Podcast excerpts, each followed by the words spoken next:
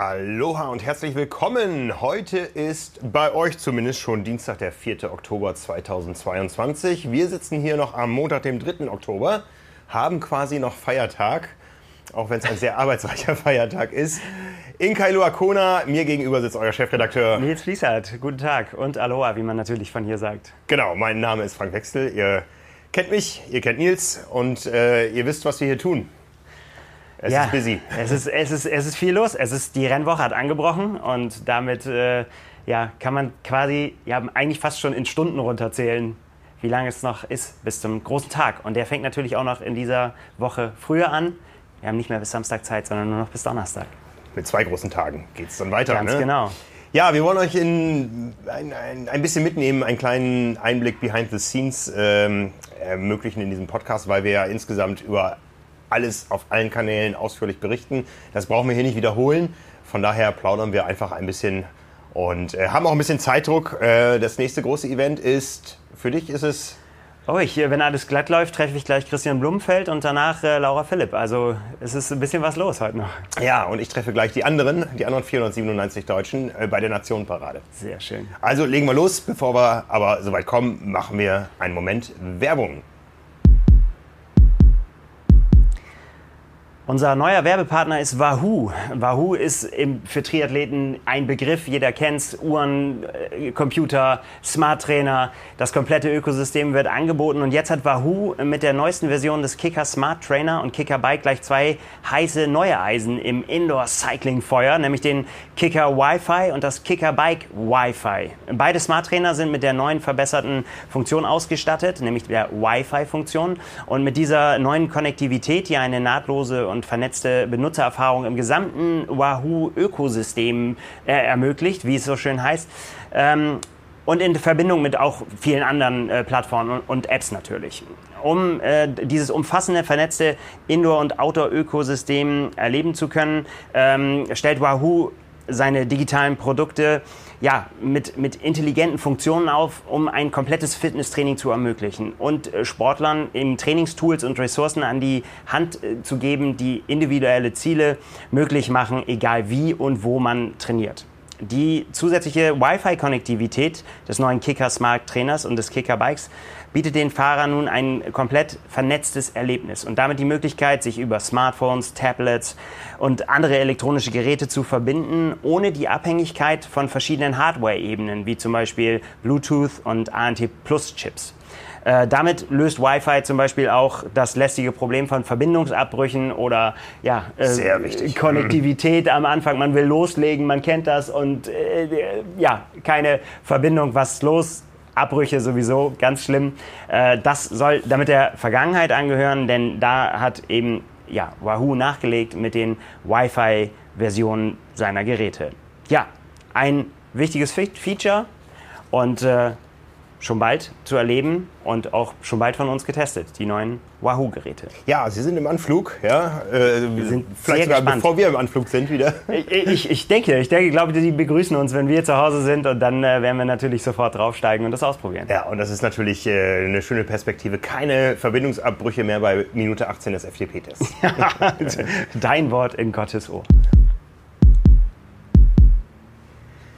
Ja, Nils, gleich triffst du Christian Blumenfeld. Ich habe ihn tatsächlich schon zweimal gesehen. Hast du ihn schon gesichtet hier? Nee, ich bin ihm tatsächlich noch nicht über den Weg gelaufen. Das ist aber gar nicht so einfach, glaube ich. Der, der ist überall, habe ich das ja. Gefühl. Äh, weil Überhaupt schon mal irgendwo? Ja, klar, bei St. George. Ah ja, sicher. Ja, sicher. ja, ja, ja, genau. ja, ja, ja, Wir hatten ihn ja in der Live-Show, genau. Ja. Ganz genau. Ja, und natürlich habe ich ihn da auch im Rennen gesehen und vor dem Rennen und so. Ach, das ist schon, das wirkt schon wieder so lange her, aber ich weiß noch, wie er ich meine, das wirkt jetzt schon so unwirklich, weil jetzt ist er Weltmeister und man kommt vom Rathaus und weiß, mhm. wie das geendet hat. Aber weißt du noch, wie wir da standen und ihn bei der Pressekonferenz gesehen haben, beziehungsweise am nächsten Tag an seinem Rad beim Check-in, wo du gedacht hast, so, ja, wie soll das was werden? Ne? Ich meine, wir wussten, die Krankengeschichte irgendwie hatte, war dann schon so durchgeklungen, dass sie ja arge Probleme hatten. Mhm. Und äh, ich meine, wir kennen das alle selber. Wenn wir krank waren und äh, nicht trainieren konnten und so weiter, dann fühlt man sich nicht ready für den großen Tag. Ja, ja. Aber er war es trotzdem. Ja, ich hatte tatsächlich schon zwei Dates mit ihm, äh, allerdings äh, ohne die Möglichkeit, ihm, mit ihm ein Videointerview zu führen. Das erste war auf dem Highway, wo er zusammen mit Gustav Iden wirklich auf dieser Autobahn Laufintervalle gemacht hat. Ja, ähm, äh, Gustavs Bruder Mikael war dabei, der hat die beiden auf dem Rad begleitet mit Getränken und Messtechnik. Ja? Und das ist so deren Agenda hier. Du brauchst einen großen Rucksack. Zum Team ja. Norway gehörst auf jeden Fall. Auf jeden Fall, auf jeden Fall. Und äh, das kann dann auch nicht irgendwer fahren, ja, mit dem Mountainbike nebenher, mit dem großen Rucksack. Das muss dann eben auch einer sein, der ja auch sehr, sehr erfolgreich ist. Mikael Iden, einer der schnellsten Age-Grupper, wenn er denn Bock hat, mal wieder selber anzutreten. Ja, und ein unfassbares Viech. Ich meine, er hat vor, ja. vor, vor ein paar Wochen den Norseman quasi gemacht, ohne dafür trainiert zu haben. Mhm. Ich habe nochmal am Pier, habe ich ihn getroffen, habe äh, ihm gratuliert. Klar, Norseman ist mein Rennen, so, das, das, das, ich wollte das von ihm wissen, wie es war und so. Und er hat gesagt, oh, es war es war gleichzeitig schön und gleichzeitig schrecklich, weil er wollte das Ding unbedingt irgendwie von der Bucketlist haben und es, er hatte sich wieder diese, diese Chance hatte sich ergeben und dann hat er gesagt so, okay, es wird auch nicht besser, wann, wann werde ich da jemals für trainiert haben? Ach komm, ich nehme den Slot an, völlig ohne Vorbereitung, völlig ohne, und vor allem das hat er gesagt, war auch ähm, völlig ohne mentale Vorbereitung. Er hatte gesagt, das war mit fast das Schlimmste, dass er da quasi an den Start gegangen ist und nicht wie die anderen irgendwie was zu verlieren hatte, so, ne? weil, er sich, ja. weil er kein Training investiert hatte, keine Kohle investiert, nicht um den Slot bangen musste. Den hat er, weil er mit denen bekannt ist, halt quasi nachgereicht bekommen. Das ja. gibt es ja, das kennen wir ja durchaus auch. In der glücklichen Situation sind wir ja manchmal auch, dass wir Slots bekommen. Ähm, und das hat sich aber irgendwie komisch angefühlt. Aber er hat es durchgezogen. Ja, ja. Krasser Typ. Ja. Und krasser Coach offensichtlich. Äh, ja, auf jeden Fall. Ne? Aber der Head Coach war auch dabei. Olaf Alexander Buth, der hatte dann so die schwere Messtechnik im Auto. Und äh, ähm, ja, es war, es war so eine unwirkliche Situation. Ich meine, die sind hier, wo die komplette Triathlon-Weltöffentlichkeit sehr stark auf die beiden schaut. Ja? Also klar, Christian Blumenfeld ist Titelverteidiger, aber die Norweger als Team und die funktionieren ja auch als Team. Ja, die machen ja alles zusammen ja. hier an Einheiten und so. Ähm, und äh, ja, das war die erste Begegnung. Ich konnte da Fotos machen mit denen, ein bisschen plaudern. Und äh, gestern gab es dann eine etwas öffentlichere Veranstaltung, gar nicht weit von hier, 50 Meter, äh, gab es nämlich die Präsentation von deren neuen Projekt. Ja, die haben einen sogenannten Inkubator geschaffen, ähm, quasi ein Dach, unter dem sich Hochtechnologie im Triathlonsport entwickeln soll. Ja. Äh, Hochtechnologie jetzt nicht in Form des nächsten Bikes von Christian Blumenfeld, was noch exklusiver aussieht, sondern in Form von äh, Messtechnik. Ja? Da geht es um Messung der Körperkerntemperatur, das, das kennen wir schon, das Device habe ich auch schon getestet. Äh, dann geht es um ähm, äh, Atemgasmessung on the road. Ja? ja? Das heißt, eine Maske, und ich habe sie auch schon gesehen bei Sam Laidlow. Ja, ja, die gibt es ähm, ja auch schon länger. Das, das ist, äh, genau. Genau. Ähm, wo man eben Analytik betreiben kann, während man läuft, ja, in Echtzeit auf der Uhr. Ähm, mit wenig äh, Verschleiß und Verbrauch. Ja, ich habe mir es mal erklären lassen, 50 Messungen kosten, also 50 Messungen heißt 50 Einheiten, die man macht, kosten 120 Dollar im, im Verschleiß, im Verbrauch. Ja, also das ist äh, für den, der drauf steht, ganz okay. Ja, und dann gibt es ähm, Sauerstoffsättigungssensoren, die du auf Muskulatur klebst ähm, dann ist was in Mache mit ähm, Aerodynamik-Messtools, auf die wir ja schon seit vielen Jahren so in der Marktreife warten. Da bin ich sehr gespannt, ob Ihnen das gelingt, das zum, äh, zur Marktreife zu bringen, ja. weil das, ist, das wäre natürlich das Tool, haben schon viele versucht. Ja. Mm, so richtig gelungen in der letzten Konsequenz ist es bisher noch nicht. Wir ja. sind sehr gespannt. Ja, ich glaube, das, äh, die Hauptbegründung, warum das nicht gelingt, ist, dass man ein komplettes System an minimalen einzelnen Messpunkten erfassen will ja. und so viele Einflussgrößen da einspielen, dass es einfach ähm, keine reproduzierbaren Ergebnisse in der Vergangenheit gab. Genau, so tief können wir da jetzt gar nicht eintauchen, Nein. weil welche Probleme es da gibt. Nicht, dass wir noch irgendjemanden vor dem Bus werfen hier, der, der sagt, doch, doch, das hätte ich schon gekonnt. ähm, aber wir warten natürlich alle drauf, ja. dass das quasi so wie einfach, wie man sich das vorstellt, anschrauben, rauf und man kann sehen, okay, wenn ich das mache, passiert das, wenn ich das mache, passiert das. Ganz so einfach ist es noch nicht. Ganz so einfach ist es noch nicht. Ne? Und was äh, das Besondere an dieser ganzen Initiative ist, dass alle Daten in eine Cloud einfließen, die Dinge auswertet ja, und miteinander in Bezug setzt ja, und Wetterdaten und so mit reinfließen lässt. Und die Norweger stehen seit Jahren dafür, dass sie Messtechnik betreiben. Es wird von einigen belächelt, dass es völlig übertrieben ist, ja, aber wir werden in wenigen Tagen wissen, wofür es gut ist. So ist es.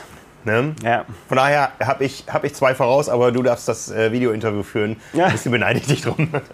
ja, du. Ähm, ich finde überhaupt das ganze Eintauchen, jetzt hier mit den Athleten zu sprechen, extrem interessant. Also wir können ja glaube auf die Deutschen, mit denen wir gesprochen haben, nochmal, aber weil wir bei den Norwegern sind, ich war gestern noch bei Lionel Sanders, gestern Abend, das, der zählt ja jetzt quasi, der wurde ja eingemeindet, irgendwie, da Mika Iden ja auch sein Trainer ist. Ja. Ähm, dann habe ihn auch gefragt, danach, ob das jetzt quasi, er, er trainiert hier mit Colin äh, äh, äh, Chatier ob das jetzt quasi, ob sie so dieses andere Power Couple sind, irgendwie so, ne? Weil, weil, und er hat gesagt, ja, das kann, das kann man schon so sagen. Dieses Trainieren im Team ja. ähm, gibt ihm unheimlich viel und gibt halt auch den Norwegern unheimlich viel. Da haben wir ja auch schon öfter mit ihnen drüber gesprochen. Dieses ständige Austauschen mit jemandem, der eigentlich genauso gut ist wie du. Mhm. Vielleicht in der einen Sache ein bisschen besser, in der anderen vielleicht ein bisschen schlechter. Und wie hat Lionel das gestern gesagt? Er hat gesagt, wenn man sich verspricht und ehrlich zueinander ist, dass wenn man selber bei dem anderen was sieht, was nicht funktioniert, dass man ihm das sagt und der andere sagt einem das genauso und sagt halt irgendwie, ähm, pass mal auf, beim Laufen machst du dies, beim, der andere sagt, beim Radfahren könntest du das besser machen. Und wenn man daran wächst, was könnte es besser geben, äh, als, als mit einem zu trainieren, der wirklich auf Augenhöhe ist? auch wenn er dann am Renntag dein Gegner ist, aber wenn man sich perfekt austauschen kann und beide das exakt gleiche Ziel haben, hat mich echt überzeugt. Weil ja. ich meine, es gibt oft Trainingsgruppen, aber da gibt es dann meistens irgendwie so einen Platzhirsch oder so. Oder Jan Frodeno geht das andere äh, Extrem, dass er sich häufig schon, dass er sich so junge Trainingspartner gesucht hat, aufstrebende Leute, die, die sehr hungrig waren und dann irgendwie an seinem Stuhl kratzen wollten. Das kann auch funktionieren, ne? dass man sagt ja. irgendwie so, okay, da muss ich dranbleiben. Ich ja. sehe halt hier, was die Jungen irgendwie zu, zu leisten imstande sind. Entweder wirst du dann irgendwann auch Weltmeister oder du bist verschlissen. Ja, das, ich, ja oder, oder man trennt sich auch wieder, irgendwie, warum auch immer. Ne? Das, das kann ja ganz unterschiedliche Gründe haben. Aber finde ich interessant, ja. diesen, dann diesen Teamgedanken äh, in, dem, in der doch vermeintlichen Einzelsportart Triathlon. Ja. Apropos Jan Frodeno, der war nämlich eben hier, wo wir jetzt sitzen. Ja, ich, ich durfte ihn interviewen, da musstest du andere Dinge machen. Jo. Es war äh, spannend, vor allen Dingen auch, äh, er hatte noch viel Zeit, der, der, der Smalltalk danach, das Off the Record wie er das Ganze hier sieht und äh, wie er die Szene sieht. Also ja, ähm, der Generationswechsel ist eingeläutet, ja, das, das, das wissen wir alle. Ähm, ich finde es phänomenal, wie ein Jan Frodeno sich jetzt schon fokussiert auf das kommende Jahr. Es hätte auch sein können, dass ihn das, was er dieses Jahr durchleiden musste, da komplett bricht. Aber das wäre nicht Jan Frodeno. Nee, weil ich meine, im Prinzip ist es ja genau seine Spezialität, äh, sich zu fokussieren, sich Ziele zu suchen, mhm. auch wenn eigentlich ein Ziel jetzt gerade gar nicht da ist. Wir denken an den Try at Home bei ihm zu Hause, äh, wir denken an das Tri Battle Royale. Alles so, so Punkte, wo man gesagt hat, okay, es muss irgendwas passieren. Ich kann nicht einfach so vor mich hin trainieren sondern ich brauche irgendeinen Anker, ich brauche irgendein Ziel, was mhm. ich erreichen will. Und jetzt, ich meine, das liegt ja halt auf der Hand. Ne? Ich meine, jetzt ist halt auch nicht mehr, jetzt wird halt auch nicht mehr rumgeeiert und irgendwas, sondern es wird jetzt gesagt, okay, das ist es, das ist der Tag, ja. auf geht's. Absolut. Ja, absolut. Das, ist, das ist ja quasi seine, seine Spezialität. Ja, ja, ja. Ich bin hochgespannt, ob wir das Aufeinandertreffen von Blumenfeld und Frodeno je sehen werden. Ja, da sind so ja. viele Variablen, die dagegen sprechen. Aber ich weiß, dass beide Bock drauf haben. Ja? Ich glaube, dass beide sagen, nein, es wäre nicht komplett, wenn das nicht passieren würde. Ja, ach Gott, ja, ich weiß nicht. Äh, ich glaube, es würde den beiden ja nichts fehlen. Also beiden kann man ja jetzt schon sagen, würde an der Karriere nichts fehlen, wenn sie nicht den anderen geschlagen hätten. Ja, weil sie haben, ich glaube, das sehen sie selber sogar ein bisschen anders. Oh, ne? ich, ich weiß nicht. Ich, ich also, glaube, das ist so ein bisschen die Fansicht, die wir dann haben oder auch diese Mediensicht irgendwie. Ja. Ja, Blumen, Blumenfeld sagt ganz klar, I, I want to race uh, ja, the big guy. Ja, natürlich. Ja, the big guy ist. Ja, ja. Ne?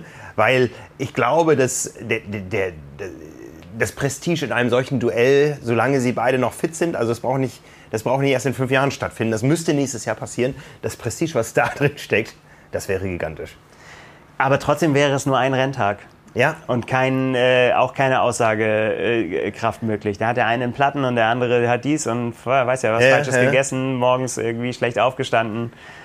Es gibt tausend Varianten und ne, das alles dann auf einen Tag runterzubrechen. Ja. Also da, das ist, daran scheitert keine Karriere, keine der beiden. Die sind beide schon so außergewöhnlich in diesem Moment, dass, ja, ja. dass es quasi ein i-Tüpfelchen wäre. Aber äh, ja, mehr auch nicht, will ich jetzt auch nicht sagen. Aber wir warten mal ab, ob das passiert. Ja, ja. Also wie gesagt, Jan Frodeno aus der Zuschauerperspektive. Er wird ein paar neue Dinge beobachten können, zum Beispiel eine neue Wechselzone ja. für die Profis. Das finde ich eine sehr spannende Geschichte. Ähm, Hintergrund ist, Ich habe gestern mit den Verantwortlichen gesprochen, dass ähm, man sich eigentlich schon sehr, sehr früh äh, für die nächste Austragung des Ironman Hawaii diese Gedanken gemacht hat, weil man festgestellt hat, man hat einen Stau von Legacy-Athleten aufgebaut. Legacy-Athleten, äh, ich Auch weiß nicht, krieg, kriegst du es genau auf, auf die Reihe, wie viele Jahre Nee. man bei einem Ironman hintereinander gestartet werden muss, um in den Topf zu kommen? Viele, viele Jahre. Viele, viele Rennen. Ja, ähm, Athleten, die Ja, oder halt eben eine, in, innerhalb eines Jahres, ne? Glaube ich auch. Nee, ich glaube, das ist noch ein anderer Status. Das ist Um noch mal wieder was anderes. Ne? Ja. Ähm, Dünnes Eis. ich habe mich da nie mit beschäftigt, weil das wäre auch nicht mein Zugang zu dem Rennen hier. Nee. Ähm, aber es haben sich Athleten aufgestaut, die einfach quasi über ihre Legacy hier startberechtigt sind. Athleten, die sich normalerweise nicht qualifizieren würden in der Regel, weil wenn du es bei 10, 12, 14 Rennen äh, nicht geschafft hast, dann schaffst du es auch beim 17. und 19. vielleicht nicht. Wenn es wirklich das Ziel ist, also die, die sammeln quasi Rennen und Erfahrungen, um hier starten zu können. Und da haben sich so viele aufgestaut, dass man gesehen hat, der Pier wird zu voll. Wo bringen wir diese Legacy-Athleten zusätzlich unter? Und dann hat man überlegt, nee, wir machen das anders. Wir bringen nicht die zusätzlich irgendwo anders unter, sondern wir schaffen Platz auf dem Pier, indem wir die Profis vom Pier runternehmen. Ja, und äh, alle, die die Bilder mal gesehen haben, ähm, das markanteste Objekt bei der Mount Line und der Dismount Line, also wo es aufs Rad geht und äh, wieder runter, ist immer diese riesige Banyan Tree. Ja, und da war immer die Startlinie fürs Radfahren und die Ziellinie. Und jetzt hat man die Profis quasi dahinter verlegt. Das heißt, es gibt das große King Cam Hotel, es gibt da einige Restaurants. Bisher waren die Profis und wir wissen, wie eng das da rund um den Pier auch zugeht und wie zugangsbeschwert das auch ist. Da kommt nicht jeder Zuschauer hin. Man hat die Profis eigentlich ja, von weitem irgendwie losschwimmen sehen und dann irgendwann an der Palani Road hochfahren sehen. Und jetzt hat man äh, eine richtig gute Geschichte sich überlegt. Die Profi-Wechselzone findet auf dem Ali Drive statt, in der Nähe des Zieltores.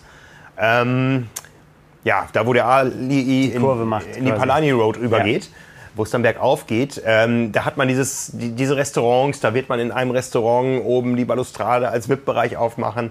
Ähm, da kommen alle Fotografen näher ran. Man wird also wesentlich mehr vom Wechselgeschehen sehen können. Ähm, und auch als Zuschauer an der Strecke, da wird, da wird es so kochen. Da freue ich mich richtig drauf. Da gibt es also diese gut 50 Plätze für die Profis dann. Äh, das bedeutet auch, dass die Mountline natürlich um den Bereich weiter wandern muss. Ja. 130 Yards sind 120 Meter weiter nach oben. Aber dadurch wird die Strecke nicht kürzer, die Radstrecke, sondern man hat, die, man hat die, ähm, den Wendepunkt in Harvey auch nochmal. Bei Harvey ist die Welt ja nicht zu Ende. Ja, äh, aber noch, fast, aber fast. aber fast, ne? es gibt noch ein bisschen Welt. Und äh, man hat da den Wendepunkt eben auch entsprechend weiter nach hinten verlegt, sodass die Radstrecke als solches gleich bleibt. Was noch offen war, und da war die Tendenz momentan, ist äh, der Weg der Profis zu den Rädern. Ja, okay. Ne? Wir wissen nämlich, früher, Es könnte ein sehr langer werden oder ein sehr kurzer. ja, Aber, früher ging es immer, auch für die Profis, einmal um Ja. die komplette Wechselzone drum zu, an Ja. der Pier-Außenkante. Und es könnte sein, ähm, dass man äh, das abschneidet, dass die Athleten aus dem Wasser kommen und dann eben nicht nach links abbiegen, komplett um die Wechselzone rum, sondern direkt nach rechts zu den Rädern.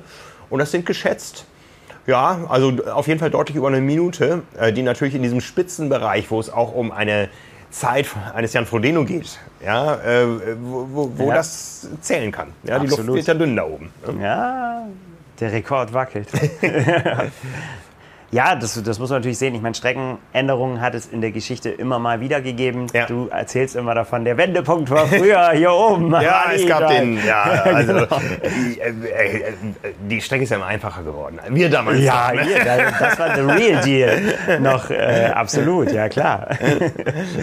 Nein, ja, äh, jede- jedes Rennen hat seine Bedingungen und es gibt einen Streckenrekord, aber die Bedingungen sind natürlich unterschiedlich. Absolut. Die sind ja überhaupt gar nicht vergleichbar von den klimatischen Bedingungen. Und jetzt können wir es mal sagen, heute habe ich gefroren.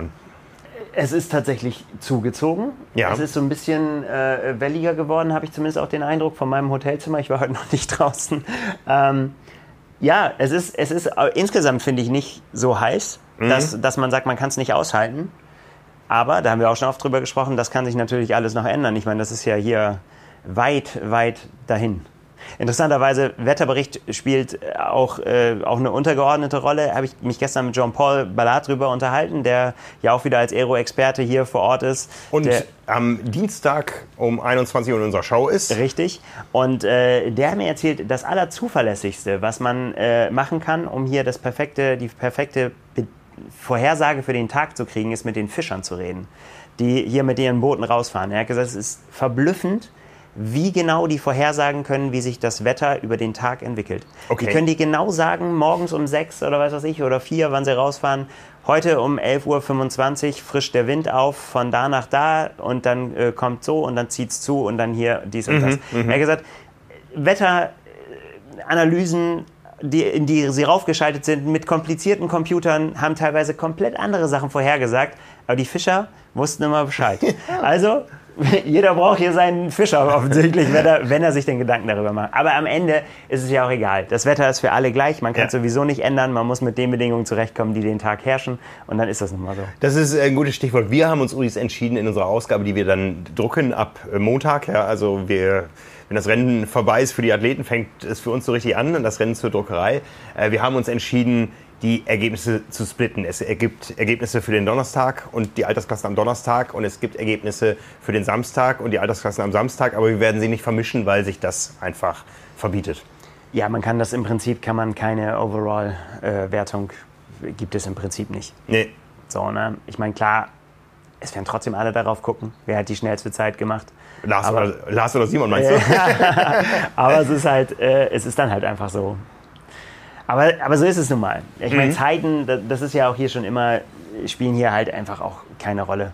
Jetzt auch, wo die acht Stunden eh geknackt sind, äh, da- das war ja immer noch so das letzte, die letzte magische Marke. Ja. Ja, und die ist weg.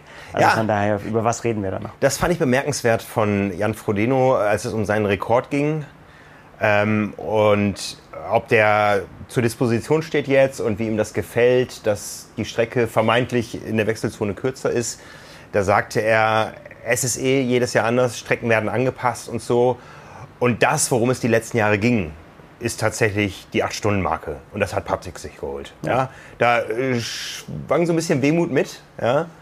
Absolut. Ne? Das, das war, das war äh, die Schallmauer, der Meilenstein, der historische Moment. Und er sagt auch, es wird Jahrzehnte dauern, bis wir über sieben Stunden reden. Ja, und äh, von daher, das ist, glaube ich, ein Ding, was, was er gerne gemacht hätte. Ne? Was ihm wichtiger gewesen wäre als der Streckenrekord, den er jetzt ja hat. Ja, der ist ihm ja mehr oder weniger, muss man da auch ehrlich sagen, auch, nee, zugefallen wäre jetzt nichts, aber an dem Tag ähm, waren, waren ja perfekte Bedingungen äh, auch und er hatte den perfekten Tag und den hat er dann so mitgenommen. Ich kann mich noch erinnern, dass er, dass er damals gesagt hat, als er dann unterwegs war und dann so realisiert hat, so, okay, ich bin gut drauf, ich habe einen riesen Vorsprung, alles gut. Als dann auf einmal die Leute vor draußen geschrien haben, du bist auf Rekordkurs und er so, Mann, hört auf, jetzt muss ich mich doch deswegen noch anstrengen, so, ne? ich will es nicht mehr. Ja, ja, ja. Denn auch einem Jan Frodeno tut es dann irgendwann weh, wenn er durchs Energy Lab läuft. Ja, ja, ja. Ja, Jan Frodeno, einer unserer Hawaii-Sieger. Wir haben in unserer Show schon Patrick Lange und Sebastian Kienle gehabt. Ja, total spannende Auftritte von beiden. Ähm, fangen wir vielleicht bei Patrick an, den, den wir ja zuerst hatten. Den habe ich so erlebt, wie man Patrick Lange typischerweise auf Hawaii erlebt, nämlich gut vorbereitet. Also es ist ja bei ihm tatsächlich schon fast so ein bisschen kurios, dass er in den Jahren, wo er dann hier wirklich äh, erfolgreich war, ne, und äh, 16, 17, 18, 2019 dann eben krankheitsbedingtes DNF, war es bei ihm eigentlich immer so, dass die Vorbereitung dahin wenig Ergebnisse irgendwie dabei hatte, wo man sagen äh, konnte, okay, der ist absolut in der Spur, der, ne, da passt alles und jetzt in Hawaii, da knallt es. Ähm, es war auch bei ihm eigentlich immer so, dass erst die Form auf den letzten Metern so kam. Was auch immer irgendwie davor auch war. Und sowas dieses Jahr auch. Ne? Erst die, Schulterverletzung, dann, dann äh, Corona nochmal im, im Hochsommer.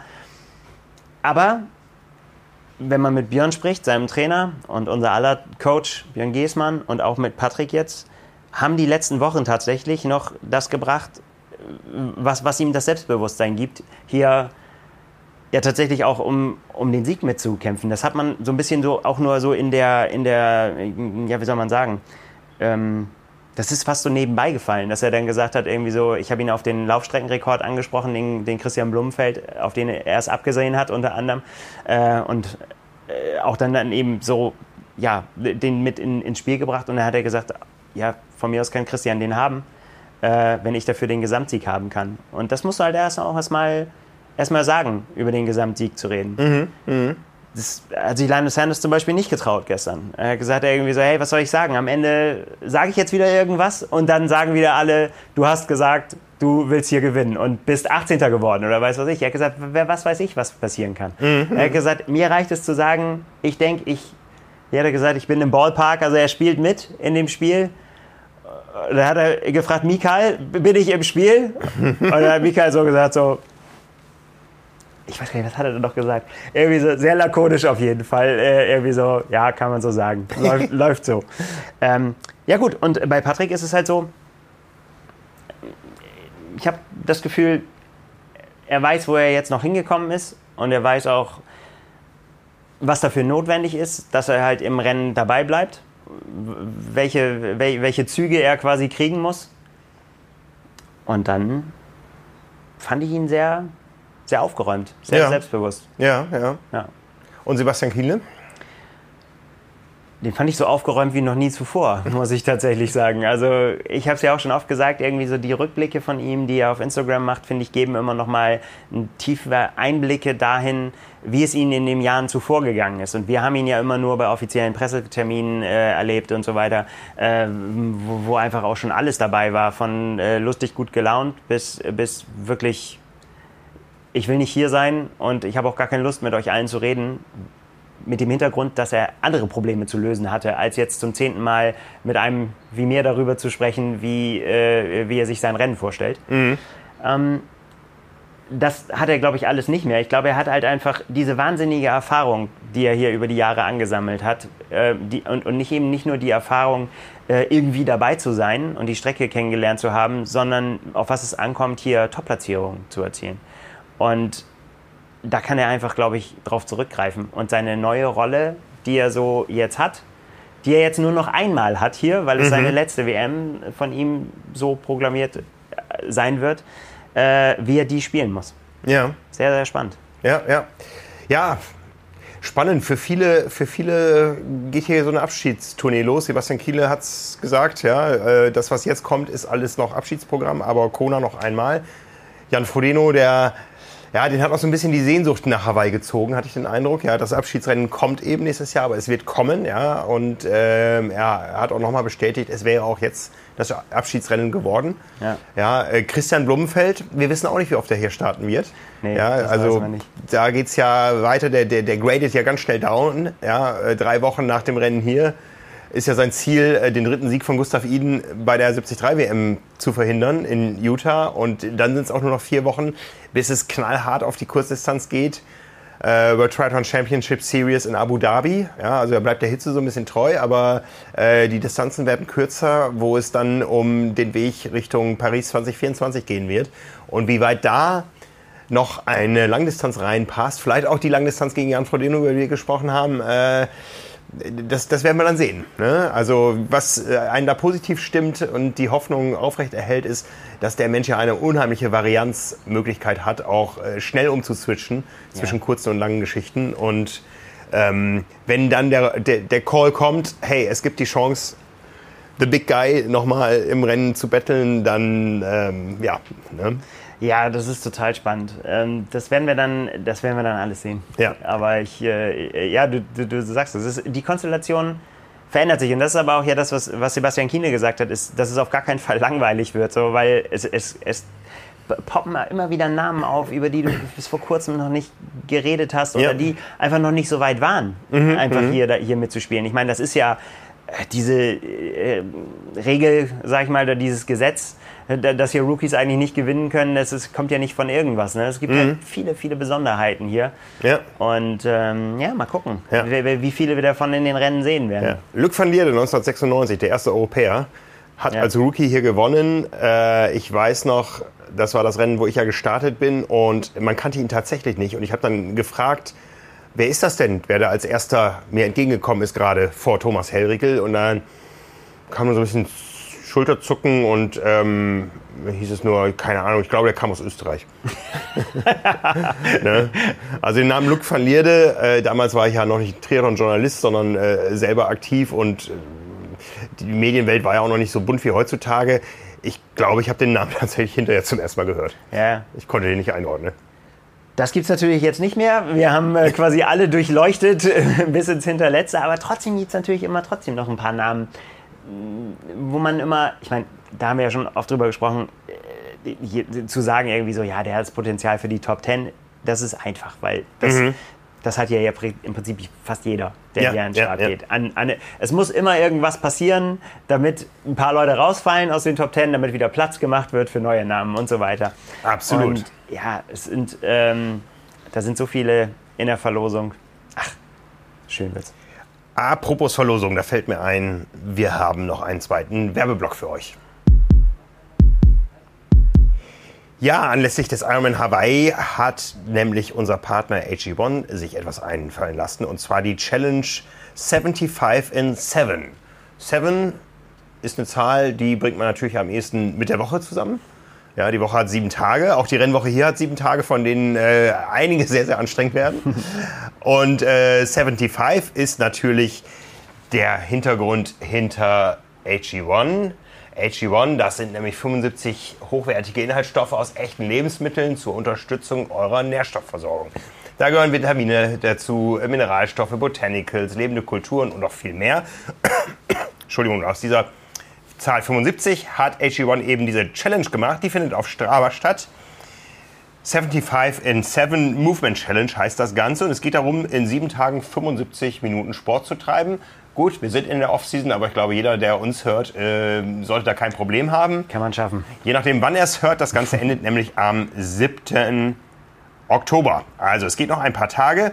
Es sind insgesamt schon 130.000 Teilnehmer registriert, darunter auch 2.300 Deutsche. Und ja, zu gewinnen, und so kamen wir jetzt auf das Thema, gibt es einen Jahresvorrat an AG1. Wer jetzt da nicht zum Zuge kommt, wie gesagt, immerhin 230, nein, 130.000 Leute sind es schon, der hat als Hörer von Carbonlactat natürlich auch die Chance auf ein besonderes Angebot. Bei eurer Erstbestellung unter athleticgreens.com slash carbonlactat bekommt ihr nicht nur die praktische Shakerflasche und die Aufbewahrungsdose dazu, sondern auch 10 Travel Packs für unterwegs. Ja, und alles, was ihr wissen müsst zur Challenge oder zu unserem Angebot, findet ihr natürlich in den Shownotes unter dieser Episode. Reden wir über die Frauen, Nils. Die kamen noch gar nicht zum Zuge. Ich habe fast das Gefühl, die verstecken sich auch ein bisschen mehr hier. Ja, mag sein. Irgendwie schon. Ähm, auch beim, beim Hoala-Swim zum Beispiel habe ich nicht so viele gesehen von den Top-Kandidatinnen. Das war auch schon mal anders. Ja, Ein paar waren auch da, klar. Sky Mönch habe ich gesehen, äh, Sarah Crowley, äh, Ruth Astle. Es sind schon ein paar Namen, aber klar. Ich habe eine Haug am Start gesehen, aber nicht im Ziel. Ja, das ist richtig. Ich, ich habe sie auch nicht gesehen im Ziel, aber auch das haben wir auch schon öfter gesehen. Ja. Die schwimmen dann los und Ja, DNF, also sie steht auch nicht in der, in der Ergebnisliste, aber das war nach Ansage. Also ich hatte gehört, sie möchte mal bis zur Wende ordentlich Gas geben, gucken, was geht.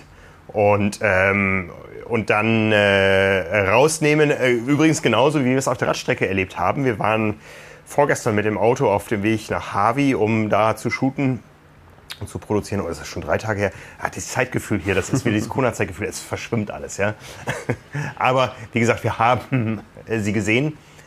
Und das sah aus, ich meine, ich weiß ja, wie sie da im Wettkampf aussieht, das sah echt aus wie im Wettkampf. Ja, also sie hat auch ihre Umgebung ziemlich gut ausgeblendet, also hat auf uns nicht reagiert, auf andere Fotografen nicht reagiert, ist da ihren Stiefel durchgefahren in einem Höllentempo, aber war dann auch nach dem Wendepunkt nicht mehr zu sehen, sie ist nicht zurückgefahren. Ja, ich meine, Das heißt, sie ist zurückgefahren, ich habe es gesehen, sie ist ins Auto gestiegen. Ja, klar. Ich meine, das machen jetzt ja alle irgendwie. Das, die, die haben halt jetzt nochmal ihre letzten Arten Einheiten und das ist ja, da muss man sich ein bisschen anders, glaube ich, auch vorstellen als so Tapering von, von Age-Groupern. So, ne? die, die, Ja, ja. die trainieren halt wirklich auf den Punkt und dann auch nochmal richtig hart. Also auch Lionel gestern, hat gesagt, musste sich auch hinsetzen irgendwie, weil er hatte nochmal eine, eine richtig knüppelharte Race-Pace-Einheit den Tag nochmal drauf. Und er hat gesagt, also das war tatsächlich die Einheit, die ihm nochmal äh, Selbstvertrauen gegeben hat. Und so machen die Frauen natürlich das ganz, ganz genauso. Laura Philipp, es, wird ja alles gepostet. Ja, Wir ja, wissen, sehen sie ja immer. Äh, und ich freue mich nachher drauf, Laura Philipp. Äh, ähm, bei der, ihrer Pressekonferenz zu treffen. Weil sie natürlich zu den absoluten Top-Favoritinnen gehört. Ja. Ich meine, wir haben, das ist doch äh, ein, ein großes Luxusproblem, also, oder kein Luxus, überhaupt gar kein Problem, aber eine, eine schöne Situation aus deutscher Sicht, dass wir mit Anne Haug und Laura Philipp zwei Frauen hier im Rennen haben, die man in einem Atemzug nennen Absolut. muss. Also Ja, muss, muss schon, außer Ironman. Die tun das nicht. In der Pressemitteilung zum Favoritenfeld da fehlte sie so ein bisschen. ja, warum? Das wird sich ändern. Also wer fehlte, Anne oder, oder Laura? Laura Philipp fehlte. Ne? Tja. Anne Haug natürlich als Titelverteidigerin. Es mag sein, dass eben Hawaii das. DNS in, Ja. äh, genau, korrekt, äh, aber dass das DNS in äh, Utah sie so ein bisschen vom Ironman-Radar genommen hat. Die gucken natürlich in ihre eigenen Statistiken und so weiter und da Danach ergeben sich ja auch die Startnummern und äh, das ist ja klar. Ganz genau. Dann, äh, dann Ja. wird man so ein bisschen durchgereicht, Ja. wenn, man, äh, wenn man da nicht dabei war. Das mag sein, aber ich glaube, alle wissen und alle haben auch noch äh, das Rennen in Hamburg und vor allen Dingen die Zeit, die sie da abgeliefert hat in Es diesem ist der Jahr. offizielle Ironman-Rekord, ja, weil Ja, das, Äh, die einzige Zeit, die je besser war, wurde bei einem Challenge-Rennen in Rot erreicht von Chrissy Wellington. Ja. Und Laura Philipp hält den offiziellen Ironman-Rekord, der natürlich genauso wenig Aussagekraft hat wie die Vergleiche hier von Jahr zu Jahr oder auch vom Donnerstag zum Samstag, Ja. weil Bedingungen sich ändern. Absolut. Aber es ist ja trotzdem der Fingerzeig, den man, äh, den man haben kann. Und es ist natürlich jetzt schon ein bisschen was passiert auf dem Weg dahin. Das finde ich auch sehr interessant. Also ich meine, sie hat ja nicht danach, äh, ist ja nicht mit einer Siegesserie die hier bis hierher gekommen, äh, hat sich aber trotzdem immer sehr zufrieden geäußert mit dem Stand, wo sie war. Auch hat Fehler eingestanden, auch bei dem einen oder anderen Rennen, taktische äh, Fehler und so weiter. Und da wird es natürlich äh, absolut drauf ankommen. Also, ich meine, wir gehen einfach immer jetzt so selbstverständlich davon aus, dass Lucy Charles Barclay äh, vorne das Schwimmen diktiert, auf jeden Fall vorne weg ist und dass wir quasi dieses alte Prinzip, Lucy fährt vor und alle anderen jagen hinterher und dann gucken wir mal, wer in der Lage ist, sie einzuholen und ob das dann noch reicht. Ja, und, ja. und ob Anne Haug noch schnell genug ist, sie einzuholen. Aber was ist mit Laura Philipp? Wo ist sie in dem in diesem Spiel? Mhm. Ne? Ist, sie, ist sie vielleicht schon vor Anne? Kann sie vielleicht genauso schnell laufen? Ist sie vielleicht die schnellste Läuferin? Das wird echt spannend. Also Ja. äh, das Frauenrennen hat vielleicht nicht die Tiefe des Männerrenns, würde, so würde ich sagen, an, an potenziellen Podiumskandidatinnen. Mhm. Aber auf jeden Fall die Spannung drin, dass man, finde ich, nicht sagen kann, das wird ein klares Ding für eine von denen. Und äh, es gibt Tendenzen und es gibt viele aber auch so Rennszenarien, die das dann auch wieder auf den Kopf stellen können. Absolut. Und es gibt echt viele Fragezeichen. Ich finde zum Beispiel immer noch, dass hinter Lucy Charles Barclay ist ein großes Fragezeichen. Was, sie hat zwar jetzt schon wieder gezeigt, dass sie schnell laufen kann, aber kann sie das auch im Marathon? Äh, schafft sie das auf dem Rad äh, so, so lange vorne zu bleiben, dass ihr das reicht? Da werden wir ja dann auf Minutenabstände vermutlich gucken, weil ich meine, so schnell wie, wie Anne oder auch wie Laura unterwegs sind auf der Laufstrecke. Oder ja, oder auch äh, Chelsea Sodaro. Ich finde, die zum Beispiel darf man immer nicht äh, vergessen. Jetzt sind wir schon fast bei den Picks, das machen wir noch nicht, das machen wir in der Show dann. Befürchtest, ja. Ja, ja, das auf jeden Fall. Ähm, äh, die, die, deren Zeit in, in Hamburg ja nur untergegangen ist, weil Laura so durchgedreht ist. Ja, ja. So, ne? Ansonsten wäre das, wär, hätte man gesagt, so, wow, was hat die da für eine Zeit hingelegt? Ja, es hat dann an dem Tag nur für, nur für den zweiten Platz gereicht in einem sehr dünn besetzten Feld. Aber die Zeiten waren diese berühmten Fingerzeige. Ja. Ach ja, jetzt. Was, was sollen wir schon so tief eintauchen? Wir, wir, wir, wir haben ja noch ein paar andere Kanäle, da müssen wir einfach jetzt so mal drauf verweisen. Ja, ja, irgendwie. ja. Ihr müsst noch Und, gucken. Ja, und die, die Profidichte, die ist ja auch noch mal hoch die nächsten Tage. Morgen ist die offizielle Pressekonferenz von Ironman, ja, die äh, wieder zweigeteilt ist. Es gibt erst die Profi-Pressekonferenz und dann gibt es die ähm, Ambassadors, sage ich mal. Da gehören eben Menschen dazu wie Chris Nikic, Sam Holmes. Also da geht's äh, noch mal äh, sehr äh, viel um Gänsehaut. Ja. ja. Ne? Also das Kommt gerade wieder hoch. Ich habe Chris Nikic gestern am Pier getroffen äh, beim Hoala Swim. Ich, ich konnte nicht viel sagen, außer dass er ein Held ist. ja. Also ich meine, die Leute steigen hier ins Wasser und sind alle topfit und, und äh, der hat mit Sachen zu kämpfen, Ja. da machen wir uns überhaupt gar kein Bild Ja. von. Und äh, steigt hier ins Wasser und schwimmt 1,59 beim Hoala Swim.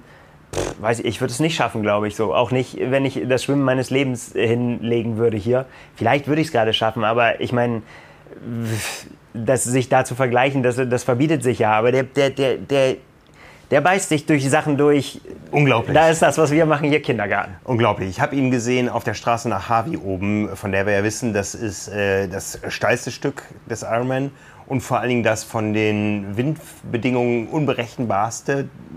Wir haben auf dem Highway meistens einen relativ konstanten Wind. Ja, der kommt äh, oft von vorne, ist immer warm und ähm, aber sehr konstant. Und oben in Harvey, da hast du halt auf kürzeren Abschnitten immer wieder andere topografische Bedingungen, sodass der Wind auch mal böig werden kann, mhm. auch mal von Stück zu Stück komplett anders wehen kann. Und äh, das noch in Verbindung mit Steigung und Gefälle. Und ich habe die beiden da oben gesehen, also Chris und sein Vater, die da trainiert haben, weil er einfach immer wieder das ausprobieren musste, wie man da fährt. Ja, es ist ja, da geht es ja gar nicht um das physiologische Training, sondern einfach um die Beherrschung der Strecke. Boah, das war ein Bild, das vergesse ich nicht. Ja, ja.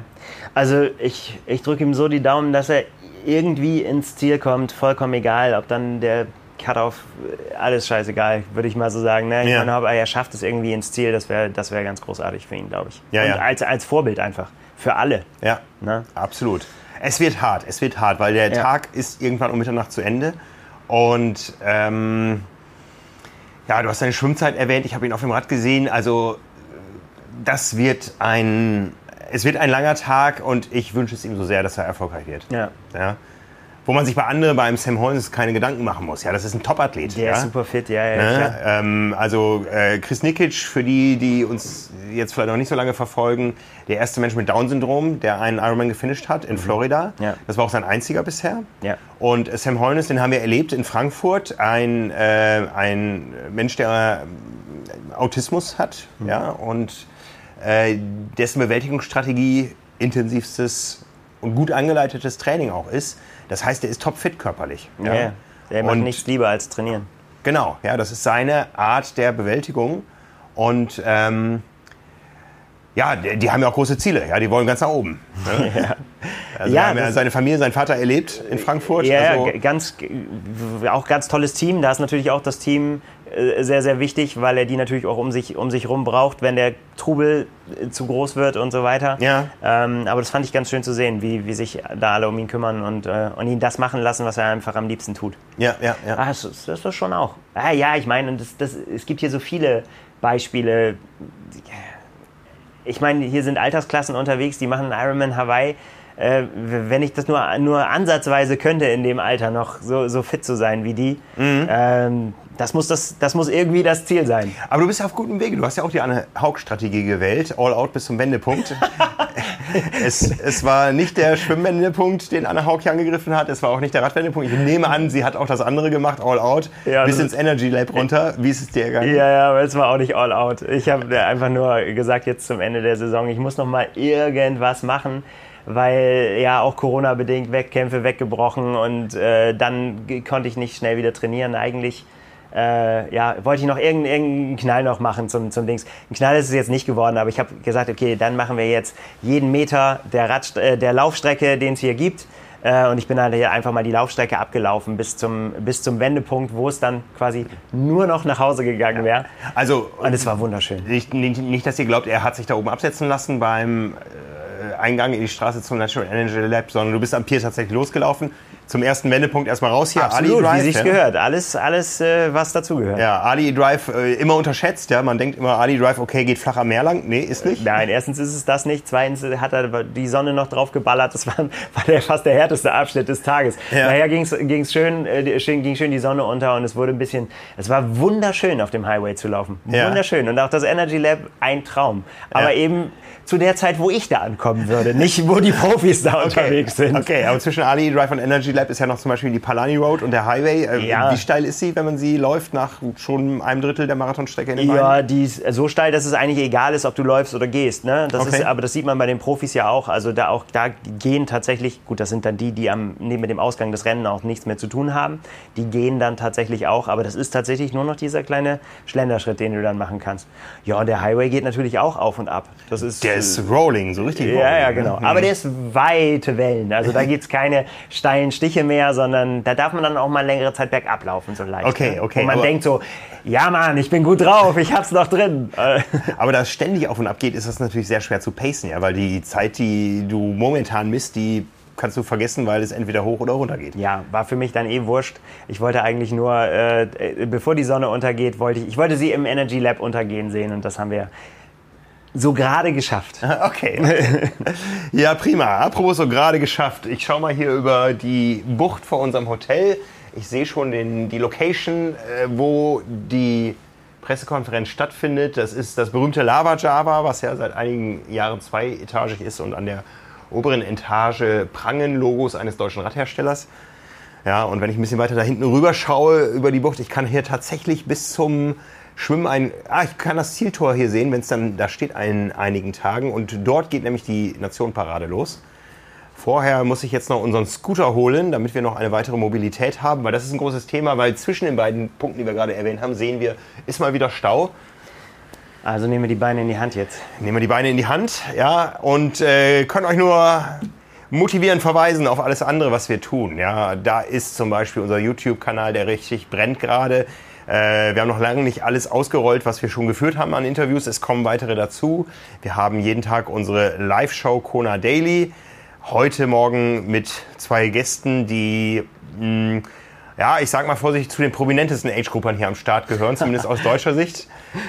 Äh, bei, an der Prominenz des einen sind wir so ein bisschen selber mit schuld. Das ist Simon Müller, unser Redakteur, der immer noch einige Stunden in der Woche für uns arbeitet. Äh, hauptberuflich, sage ich mal, aber studiert Psychologie und ähm, ja, der eine etwas rumpelige Anreise hatte, weil er unterwegs krank geworden ist. Das hat er alles erzählt. Das könnt ihr sehen in dem Video. Und der andere ist Thorsten Schröder, der Tagesschausprecher, der hier seinen zweiten Start äh, haben wird und äh, ja auch, auch angekündigt hat, dass er auch schon mit höheren Altersklassen liebäugelt. ne, startet jetzt in der 55 und äh, ist noch lange nicht fertig, glaube ich. Ja?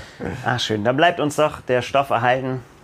Und jetzt Genau. Und ansonsten Bildergalerien, Impressionen, Textbeiträge, Rekordlisten und so weiter, alles auf trimark.de und besonders am Herz, ans Herz legen möchten wir euch noch den Ticker, äh, unseren Nachrichtenticker hier aus Kailua Kona, wo natürlich zum Rennen hin immer mehr stattfinden wird unter tri-mac.de slash hi live. HI sind die Anführungs-, nein, die, die, die Abkürzungsbuchstaben des Inselstaats Hawaii, so wie jeder US-Bundesstaat einen zwei Ziffern, zwei Buchstaben langen Kürzelnamen hat. HI Live durchgeschrieben. Dort findet ihr viele interessante und manchmal auch abwegige Geschichten am Rande. Ich glaube, mein Radsturz brauche ich da noch einen, aber über den will ich jetzt nicht weiter anteasern. Oh, okay. Aber ich bin gespannt, was drüber zu hören. Alles klar. Danke dir, Nils. Nichts zu danken, danke dir. Wir sehen und hören uns und euch da Absolut. draußen viel Spaß in dieser Rennwoche. Ganz wichtig noch, ihr müsst am Samstag und am Donnerstag nicht auf dem Sofa sitzen. Wir haben zwei Swift-Events in Vorbereitung. Wer dort startet und eine gewisse Zeit durchhält, bekommt unser Power and Pace Trikot bei Swift. Schaut rein auf powerandpace.de, dort findet ihr alle Informationen. Und äh, ja, viel Spaß dabei. Vollgas, bis dann. Ciao. Mahalo.